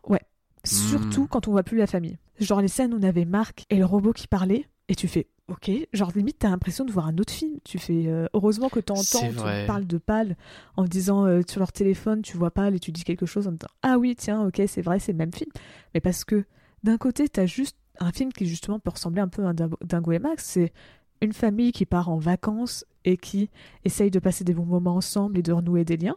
Et de l'autre côté t'as une apocalypse où un robot essaye Ouais. de tuer toute l'humanité. Enfin, T'as Mars Attack qui se déroule en, à côté et tu peux Mais pas trop gaffe, ça presque, c'est. Et donc je trouve que par moment, le film aurait peut-être mieux gagné à choisir son camp. Et le camp qu'il aurait dû choisir, pour moi, c'était pas le camp des robots. Même si j'aime beaucoup les robots. Il aurait pas dû choisir le camp des robots, il aurait juste dû passer un truc sur... euh, ils passent un- des vacances ensemble, pépère. euh. Ouais, je comprends bien. Mais après, euh, le fait de mettre les robots, c'est pas tant ça qui me gêne, mais c'est vrai que sans doute on aurait gagné à avoir. euh, En plus, le film est présenté un peu comme un truc autobiographique et c'est pertinent parce qu'elle fait des films, donc on peut très bien imaginer que c'est elle qui fait le film. Mais dans ces cas-là, elle peut pas être là quand Marc et, et Pal discutent. Oui. Donc euh, limite qu'il y ait l'apocalypse, mais qu'on le vive que à travers eux, sans avoir l'explication et que eux le découvrent petit à petit.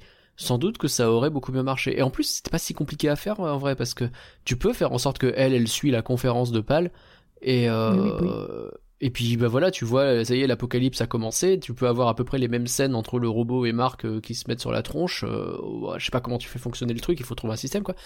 Mais sans doute que ça fonctionnait sans avoir besoin de euh, bah, d'un seul coup. Et pendant ce temps-là, dans la vie de Pal et de Marc, et bah ils s'engueulent. Ouais, oui, d'accord. Ah, je suis d'accord. J'avais pas pensé à ça. Je suis d'accord. Puis même, je trouve que quand tu vois, je disais que je trouvais que le, Cathy- le personnage de Cathy, ça la rendait. un- Enfin, je trouve que ça aussi la rend moins attachante. Parce que quand tout le long, genre un moment, c'est juste. euh, Donc ils viennent d'apprendre. Je sais plus si c'est au moment où les robots viennent d'attaquer ou si c'est au moment où ils apprennent qu'ils sont les derniers humains. Bref, c'est au Ouais. moment où en tout cas l'apocalypse est déjà bien, bien en place. Oui. Elle dit quand même Mon avenir est mort. Et c'est pas genre son avenir en tant qu'humaine ou quoi que ce soit, c'est juste son avenir au collège, enfin à l'université qui, est- qui est Oui. mort. Et tu fais, il y a toute l'humanité qui vient d'être capturée, et toi tu râles parce que tu peux plus aller au, enfin, euh, à la, la fac. T'inquiète, euh, ouais, ça va, ça va bien se passer ta licence. Hein. C'est pas le problème majeur de ta vie là tout de suite. c'est ça. T'as les deux, t'as les deux passages parce que c'est à peu près en même temps qu'ils se sont enchaînés. Et c'est à ce moment-là où j'ai fait, bah oui, bah en fait je peux plus accrocher au personnage quoi. Quand Ah, je la- tu vois en fait c'est ça le problème, c'est que Hmm. le fait que tu des enjeux tellement importants. Limite, en fait, il aurait fallu que ça soit peut-être que la ville qui soit attaquée Ouais, je comprends. ou quelque chose comme ça. Le fait que tu vois, c'est la- les quatre derniers humains de la planète, c'est eux. Et elle, elle continue de râler. euh. Alors oui, bon, je comprends que tout euh, va pas s'améliorer parce que euh, t'es les quatre seuls survivants. Bon, euh, de la dire, oh là là, je peux plus aller à mon université, tu fais ouais. euh. Ou dire, ah oui, super. Enfin, euh, comme ça, je pourrais plus jamais le revoir. Tu viens de te dire, attends, il y a plus d'humains sur Terre et toi, tu, tu- toi, ton premier truc, c'est c'est même pas traité comme un gag, parce qu'à la rigueur, c'est un gag qui peut fonctionner d'avoir ses priorités dans le mauvais sens. Oui. Et Hermione Granger fait ça très bien. On aurait pu se faire tuer ou au pire se faire renvoyer, tu vois.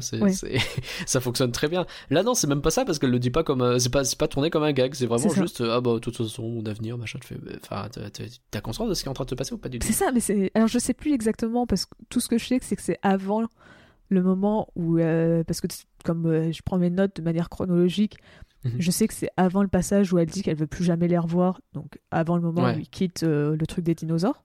Donc je sais que c'est encore au début du film, mais je sais pas si c'est juste au moment où les robots attaquent ou si c'est le moment où ils savent que c'est les derniers survivants. Mais bon. ouais, mais dans les deux cas, c'est ça. C'est genre, elle, elle a dit mot pour mot, mon avenir est mort. Genre, tu fais, mais.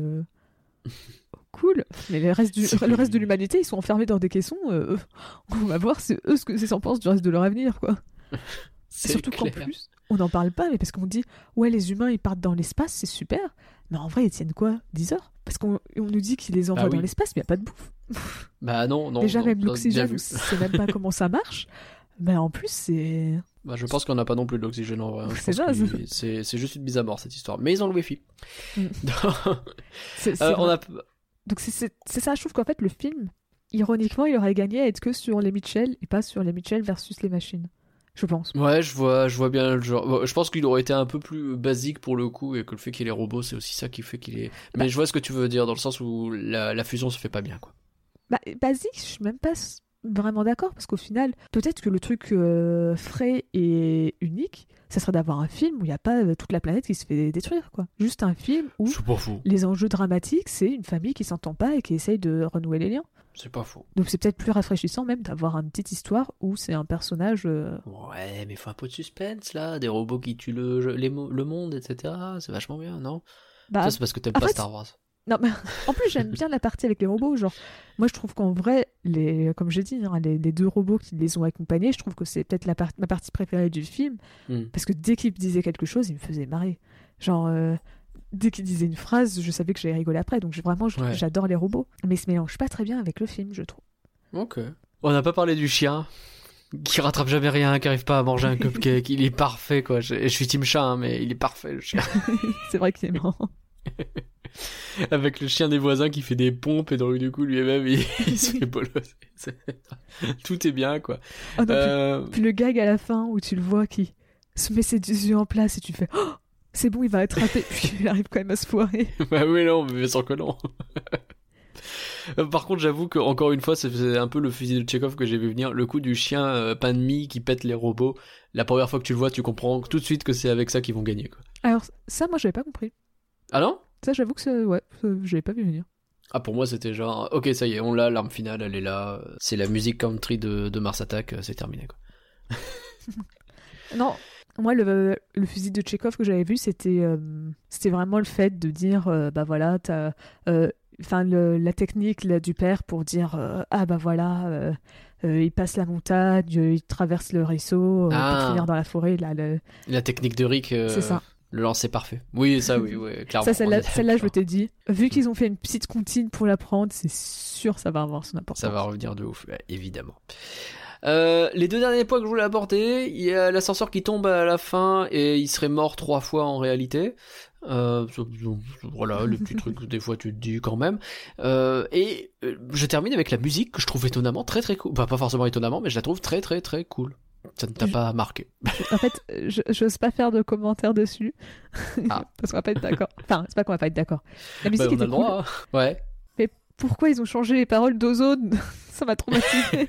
Oui, ça j'ai pas compris. c'est vrai. Mailahi, Mailahu, Mailaha, Mailahaha. Pourquoi ils font Mailahu? Enfin, genre, ils ont totalement changé l'ordre. C'était Mailahi. Et tu fais, mais pourquoi?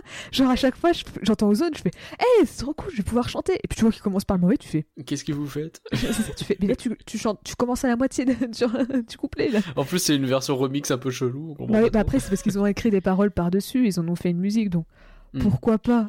Mais c'est vraiment juste ce passage où tu fais. euh, donc, ouais, genre ça fait Mayaha, Mayahu, Mayahi, Mayaho, ou un truc comme ça, et genre tu fais. Ils ont Ouais. totalement mélangé, tu fais.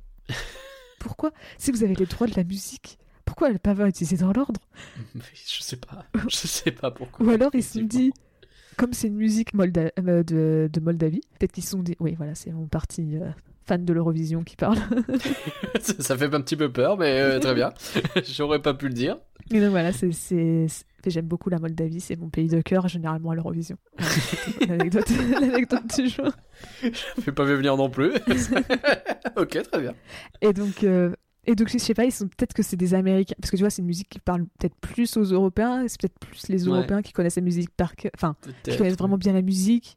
Peut-être que les Américains la connaissent un peu moins.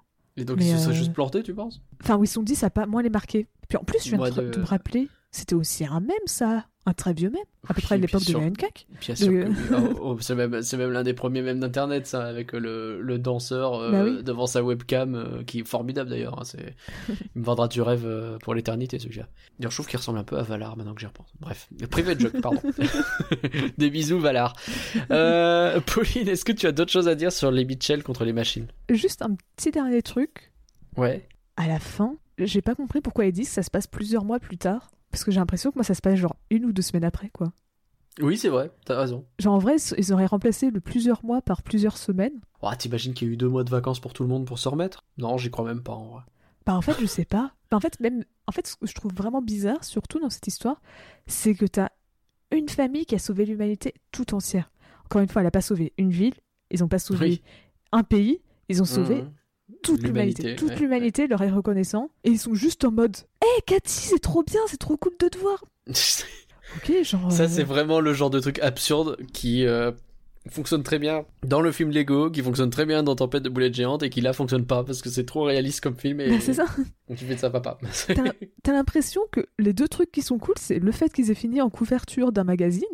Alors c'est pareil, si le couverture, euh, enfin si le magazine a mis genre deux mois pour en faire une couverture, tu te dis, ok, genre, genre, Ils sont pas très bons. t'as toute la, t'as au moins une partie de l'humanité qui les ont vus Oui. sauver le monde. Genre, c'est- t'as pas besoin d'énormément de personnes pour dire ouais, c'est eux les sauveurs. Genre, euh, puis peut-être même qu'il y a des caméras, des trucs comme ça. Genre, je veux dire, euh, Ah oui, de- non, mais je pense que tout le monde est bien conscient de qui a sauvé le monde. hein. Ça me Bah, c'est semble ça. assez évident dans ce genre de situation. Et donc pourquoi attendre plusieurs mois pour écrire le, le- le magazine? Et puis ouais, le, le fait que c'est ça, que ils ont juste une médaille, d'un- congrès ou quelque chose comme ça, qui disent euh, ah bah voilà, on va recevoir une médaille. Bon à la limite que la médaille mette plusieurs mois pour arriver, bon c'est logique, Ça, ça c'est pas arriver. choquant. ouais. Mais euh, mais ouais, le et ça donne l'impression qu'en fait les enjeux étaient peut-être trop grands. Tu vois, ça aurait été juste Hmm. la ville, tu vois, ils habitent à côté de la Silicon Valley, donc c'est genre euh, juste la Californie qui est touchée ou quelque chose comme ça. Ouais, là, ça aurait mieux fonctionné, effectivement. C'est ça. Je trouve que le fait que ça soit toute l'humanité. Après, peut-être que tu vois, Ouais. ils ont fait toute l'humanité histoire de dire. euh, Bah, ça, ça permet de faire le gag avec Paris, la Tour Eiffel et tout ça, tu vois. Mais... Ah, moi, je pensais peut-être plus pour avoir une raison pour euh, pourquoi les autres pays sont pas intervenus. Oui, vois, oui, si- c'est fort Si, euh, ou même si tu vois, c'est que la Californie, pourquoi Washington n'est pas intervenu euh, Ouais, c'est clair, c'est clair. Ouais, c'est chelou, c'est très chelou, mais peut-être que c'est pour ça qu'ils ont mis 4 mois plus tard, tu vois. C'est genre, ouais, ils ont eu le temps de redescendre, il y a déjà eu des célébrations et tout, là, il y a un magazine de plus, bon, mais les gens ont repris leur vie normale, tu vois. Je sais pas, je sais pas. Je pense qu'on essaie de trop réfléchir. mais- Ouais, je sais pas. en vrai, sur ça, euh, parce que je sais pas. Moi, je, ce, ce petit détail, parce qu'en fait, c'est bête, mais bon, c'est l'épilogue final quoi du film, donc c'est ce qui te Oui, permet. c'est une conclusion quoi, et, et Ouais, je trouve si, que si la conclusion elle est chelou, euh, tu restes sur ce sentiment-là, quoi. Bah c'est ça. Et pourtant, genre, en fait, c'est surtout qu'il fallait pas grand-chose pour la rendre cohérente. Tu y mettais plusieurs semaines, parce que tu vas pas. Mm. Oui. Enfin, aller à la limite, on peut dire que c'est parce qu'ils sont potes et donc ils ont appris à la connaître vraiment et donc maintenant ils ont plus ce sentiment de. Oh mais, euh, Bah oui, j'imagine qu'il y a de ça, mais bon. mais en fait, comme on n'a jamais vu le moment, en fait, c'est peut-être ça aussi qui me gêne, c'est qu'on n'a jamais vu la réaction. On a Bah, juste ça manque vu de les la voisins. scène, euh, la ça. scène de liesse euh, avec euh, la foule qui les porte dans les rues ou quelque chose limite comme ça. un quoi. truc comme ça. Parce qu'en fait, on a Ouais. juste vu les voisins dire waouh, qu'est-ce qu'ils sont géniaux nos voisins. c'est Alors vrai. Ça aussi, c'est un autre détail. Pourquoi tout le long du film, ils disent qu'ils sont bizarres, les Mitchell? Parce que j'ai l'impression que le seul truc bizarre qu'ils ont, c'est un- le fait qu'ils aient un tournevis euh, cruciforme euh, euh, 3B euh, sur eux. J'ai l'impression que c'est un peu le seul truc bizarre qu'ils ont. Je crois que c'est parce que globalement les Mitchell essayent toujours de bien se montrer devant eux euh, et qu'à chaque fois ça tourne mal et que du coup ça fait oh, ils sont bizarres mais ils sont pas méchants tu vois. Euh, Il y a peut-être aussi ça ça peut être euh, le, le- le- la marque de gags qui ont été retirés à la fin et, euh, Ouais, peut-être. et ce truc là il fait référence mais euh, on les a plus trop. Et parce que tu vois, tout le long, ils font Ouais, on est bizarre, mais c'est pas grave, on s'assume. Alors, à la limite, il y a peut-être le père qui est bizarre par moment parce que, bah, il fait. euh, genre, il essaye de. Comment ça s'appelle Comment ça s'appelle cette bestiole qu'on trouve justement dans Dingo et Max? Crois que c'est Euh, les sortes de ragondins. C'est pas un ragondin du tout, mais. Ah, le, le, le, euh, les opossums. Tu parles des trucs qui sont dans le parc chelou? Ouais. Ouais, c'est ça, des opossums. Qui Ok, est ton opossum préféré? Mais donc, Je connais beaucoup trop bien et Max. Et parce que t'as aussi des opossums, donc à la limite, on peut dire que le père est un petit peu bizarre parce que tu vois, bah, il essaye d'adopter un opossum euh, oui. chez lui, mais à part ça, genre, le reste de la famille ils sont plutôt normaux. Et tout le long, enfin, Euh, pas- Quoi, le pas- gamin qui appelle tout le monde euh, pour parler ouais, de bon, c'est un gamin qui a 10 ans qui est obsédé par les dinosaures. En vrai, t'as déjà fait des conneries quand t'étais gamin, je pense. Bon, ok, j'ai jamais appelé les gens pour leur appeler euh, les numéros, mais est-ce que c'est vraiment. Je sais pas, moi en vrai, ça me choque. Comme c'est un enfant, Non, non, ça me choque pas non plus. ça me choque pas, genre. Et je sais pas, en fait, le truc, c'est que tout le long, tu vois, ils disent Ah oui, on est différents, mais c'est pas Mm. grave, c'est ce qui fait nos notre force. Et au final, bah, euh, Mais ils sont pas si différents. Bah, c'est la méthode Coué, quoi. C'est tu, tu dis qu'ils sont différents pour euh, euh, pour qu'on comprenne qu'ils sont différents, alors qu'en vrai ils le sont Parce pas que- tant que ça. Au final, c'est plus la famille. Oui. c'est plus la famille qui ont leur chien qui fait des abdos et qui ont et qui ont des, des trucs la petite vie incroyable de d'Insta parce que crois-moi les enfin je sais que les influenceurs c'est pas eux qui ont la vie la plus normale c'est clair. Là pour le coup, eux, ils sont vraiment chelous. Quelles sont les critiques de ce film? Est-ce que t'en as trouvé? Moi j'en ai vu plein, donc j'imagine que t'en as vu plein. alors euh, j'en ai trouvé plein mais euh, il y en a beaucoup qui étaient derrière un un paywall comme on dit Ah, il est obligé de payer, alors pas envie, attention. c'est ça alors euh, j'ai quand même réussi à avoir la critique de Télérama malgré Ouais. le paywall Ah, formidable. Alors, donc, de manière générale, la France a peut-être été un petit peu plus critique si on compare à Rotten Tomatoes, Bon, parce qu'ils ont mis 3,9 Ah ouais, effectivement, c'est pas ouf. sur, euh, sur 5, donc bon, bah, ça fait à peu près 4, hein, donc euh, on a Ouais, ça va, 4. En mais c'est vachement moins pas- que. Mais c'est sûr qu'on est loin des 97%, quoi. Ouais. Alors, j'ai une critique de Cinématiseur, Ouais. euh, donc qui a mis 4, 4 étoiles sur 5, et donc c'est par Aurélien Alain. Euh, ce que propose le film s'impose ainsi en véritable vent de fraîcheur. Ici, pas de photoréalisme. Les décors sont tous de l'aquarelle et du dessin. Les lignes embrassent d'être branlantes et les textures affichent des rendus. Je vais jamais l'obtenir. Mais c'est lui là, qu'est-ce qu'il écrit des trucs là? En plus, je sais même pas ce qu'il veut dire avec. Mais je, je comprends pas ce. Non, mais c'est bien ça.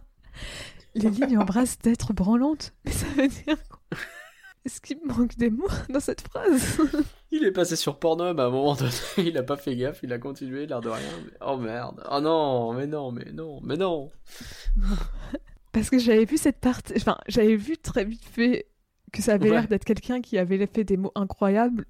Et, et je me suis dit, ça peut être marrant de la mettre, mais... Essayons. Ce que propose le film s'impose ainsi en véritable vent de fraîcheur. Ici, pas de photoréalisme. Les décors ont tout de l'aquarelle et du dessin. Les lignes... J'y arriverai pas. C'est foutu. Promis, j'essaie un dernier. Vas-y. Les décors ont tout de l'aquarelle et du dessin. Les lignes embrassent. Je peux pas. Non mais. On remercie, on remercie ce monsieur. Euh, Attends, j'essaie au moins de terminer ma phrase malgré tout. vas-y. Parce que j'ai pas terminé sa critique. Bah non, bah, terminons là.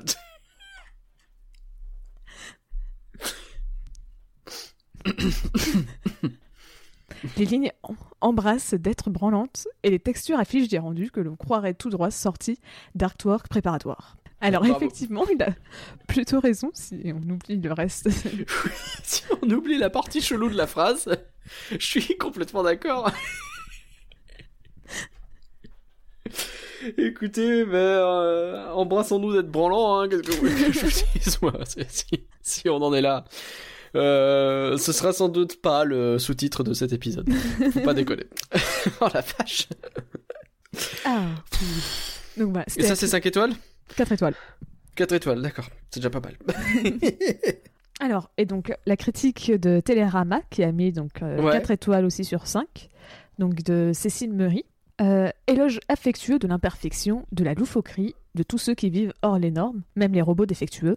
Le film mélange les techniques avec la même liberté. La 3D lisse et très expressive des personnages se combine avec des animations grillonnées et colorées, comme on gribouille sur une photo dans un scrapbook. Une manière réjouissante de démentir la pureté des images par ordinateur, de leur ajouter du désordre, de l'humour, bref, de la vie. Alors, bon, ok. Il y a un côté euh, où dit euh, les images un peu trop propres, j'aime pas ça, vivre quand c'est sale, etc. qui, je comprends, mais ça fait vraiment le côté j'aime bien quand c'est différent et j'aime bien Oui. critiquer les trucs euh, un peu trop bien. C'est ça, Dis- Euh, Disney c'est trop mainstream. Ouais, voilà, ce genre de bail, c'est, ouais, bon.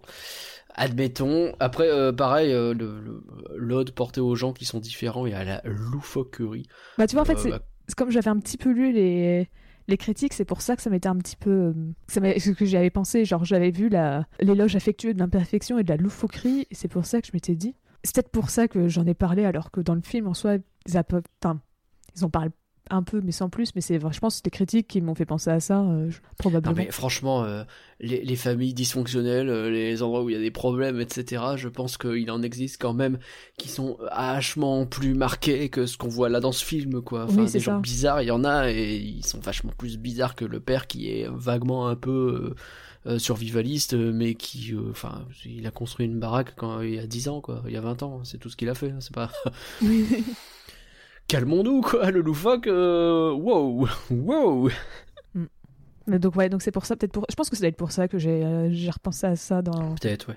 Voilà, voilà, c'est de la faute de Numérama si t'as défoncé le film. Bravo. Télérama. Euh, Télérama, pardon. C'est bon.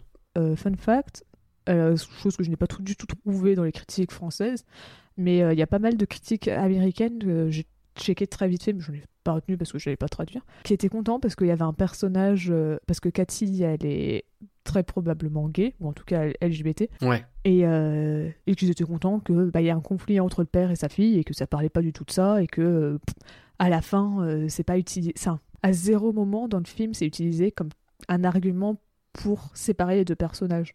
C'est vrai. C'est une, euh, c'est une bonne chose à dire. Euh, c'est dans Pardon le cinéma d'ailleurs le, le podcast où il y a Victor qu'on a reçu euh, dans le podcast de l'an dernier sur Annecy où ils évoquent ça très rapidement également. Et je pense bien de l'évoquer là comme ça vite fait parce que justement le plus plus ça deviendra tellement mainstream qu'on n'y fera même plus attention et mieux ce sera.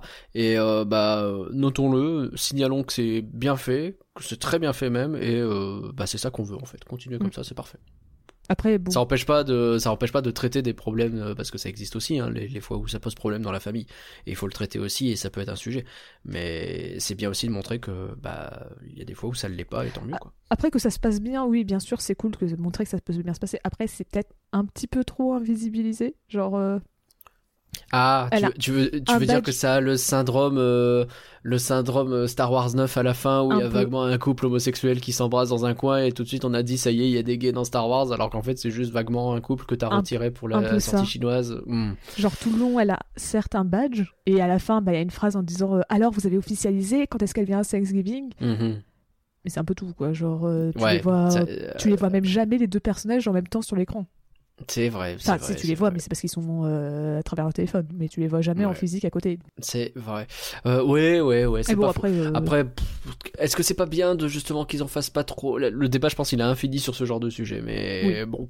après en tout pas- cas, En fait, le truc qui me dérange pas sur ça, c'est parce qu'ils sont pas vendus en disant Oh, Regardez, on a fait un personnage gay, c'est trop Exactement. bien. Tu vois, si, et ça c'est bien. s'il l'avait fait, là j'aurais critiqué. Là en soi, bon, ça me dérange pas que c'était. C'est pas grave. Genre, tant que tu fais pas la com tout autour. Exactement.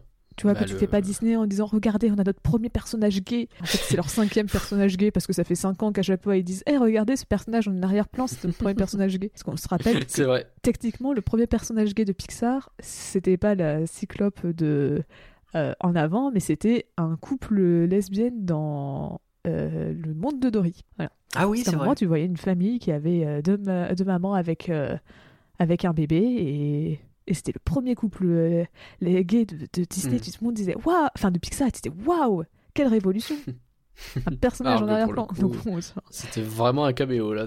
C'était totalement ça. C'était des personnages, ils n'avaient même pas de nom, quoi. C'était vraiment. Eh, on évolue maintenant, ils sont évoqués. Ça avance, ça Non, progresse.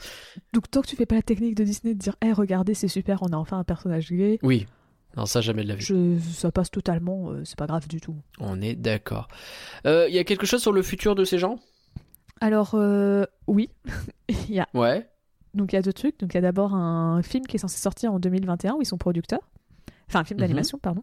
America, The Motion Picture. Donc Oula l'Amérique, le film, film d'animation. Tu fais OK. Je sais pas où ils vont, mais ils Il y vont. J'ai juste vu trois images histoire de savoir si c'était un film d'animation ou pas.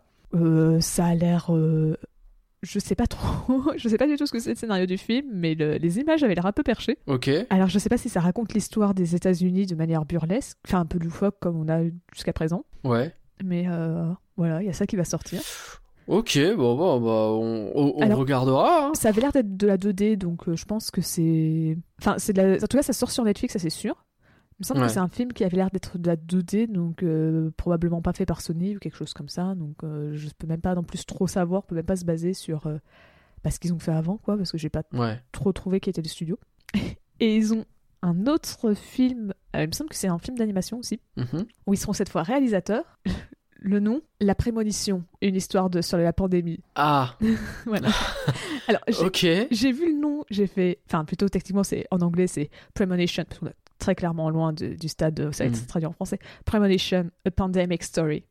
Oh merde. Et, et j'ai vraiment cliqué pour voir ce que c'était le scénario, et donc je suis tombée sur un article. Alors, euh, Universal Pictures a acquis les droits d'adaptation du nouveau livre donc, euh, de Michael Lewis. Euh, et donc, c'est une histoire non romanesque qui suit trois personnages centraux un biochimiste, un travailleur de la santé publique et un employé du gouvernement qui travaille à la Maison-Blanche, alors qu'ils sont confrontés à la pandémie de Covid-19 et que la réponse du gouvernement américain est terriblement inadéquate. Hmm.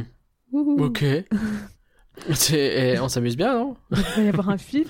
Il me semble que c'est d'animation, mais j'ai pas, je le retrouve pas dans les notes, donc je suis pas sûre de moi à 100%. Je sais pas si c'est juste, suis obligée de le noter, ou si c'est qui s'est pas précisé, mais il me semble que c'était d'animation qui va parler bah, de, du Covid. Alors, fallait bien que ça arrive, hein, on en a parlé depuis que ça fait depuis que le Covid est arrivé qu'on se dit, Hmm, va forcément y avoir un film dessus, mais euh, Oui. Il y, y en a déjà plusieurs, il y en a plein qui seront prévus, on va avoir le droit à la totale, hein, ça je me fais aucun euh, souci euh, sur le sujet. Mais ok, bah, même, là, un, un c'est- film, enfin vu, vu leur style qui sont un peu euh, loufoques. Non mais tout, ça euh, fait deux trucs quoi, entre ça et le coup des Amériques, c'est genre euh, c'est bah, beaucoup à la trop limite, les autres ils sont sérieux. producteurs, donc on peut dire que Ouais, d'accord. Euh, peut-être, je sais pas, ils se sont ramenés à la moitié du projet ou quelque chose comme ça. Mais l'autre, ils sont vraiment réalisateurs pour le. Ok, bah écoute, on va voir, hein. on va voir, on va voir. En tout cas, on regardera avec euh, avec plaisir, je pense, parce qu'on aime bien leur travail. Je pense qu'on est d'accord sur ça. Au moins avec curiosité. si- au moins de la curiosité, ça c'est clair. Euh, on espère que ça sera pas, euh, ça sera pas un faux pas. Mm. Alors finalement, les Mitchell contre les machines, c'est du flan ou c'est pas du flan, Pauline? Bah, c'est pas du flan, mais si vous voulez regarder un film d'animation qui parle de même sujet, regardez Dargo et Max. ça me semble être, euh, ça me semble être un bon conseil parce qu'en vrai, Dragon et Max c'est cool. Pour moi, c'est pas du flan, mais regardez les deux parce que les deux sont bien. Et puis en vrai, même si, euh, on est d'accord. hein, Enfin, il est, il est- je, je- même si t'es plus critique que moi, t'as as beaucoup aimé. hein. Oui, oui, oui, j'ai passé un bon temps. Et, en fait, c'est vraiment le visuel et les blagues qui font tout. Tu Ouais. vois, les personnages, même si je suis pas totalement fan, bah, ça reste quand même une comédie, donc c'est pas grave. Genre, le- le- Ouais. les blagues, c'est le plus important. Et il y a certains trucs qui m'ont énervé dans les personnages, c'est pas grave. Ça va Mm. pas m'empêcher de passer un bon moment et même probablement de le recommander à des gens. Donc, euh, c'est juste que c'est pas le film de l'année, comme j'ai l'impression que beaucoup de personnes ont l'air de, de crier partout. Mm. euh. Bah, on va voir ce qu'il y a d'autre de prévu cette année de toute façon. Pour moi, c'est le film de l'année dans la mesure où il y en a pas eu 35 autres non plus. Euh, en plus, Soul, c'était l'an dernier et je suis pas hyper fan non plus de Soul. Et pour vous, chers auditeurs, les Mitchell contre les machines, c'est du flan ou c'est pas du flan? Venez nous le dire sur Twitter, at Folanimé. On peut continuer la discussion ensemble sur discord.folanimé.com. Merci encore, Pauline, pour avoir préparé toutes les rubriques. Bah, de rien. Puis merci Nagla pour ta présentation. Ah bah, petit résumé à base de Dago et Max euh, qui nous rappelle à quel point il est bien ce film. c'est clair, allez voir Dago et Max, il est trop chouette. N'hésitez pas, il faudra qu'on fasse, on nous l'a demandé en plus le flanc Dago et Max. Euh, N'hésitez pas à partager ce podcast à vos potes car un flanc partagé c'est un flanc qui n'est pas protégé par les DRM de chez Apple qui vous empêche de faire du jailbreak ou du déciblocage ou de... J'ai aucune idée de ce dont je parle, j'ai pas d'iPhone. On vous dit à dans deux semaines, bye tout le monde Bye bye Life.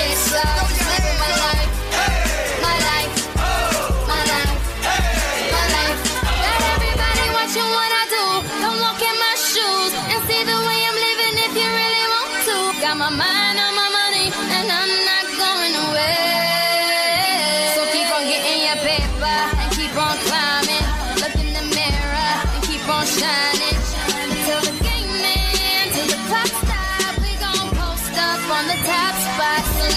Life,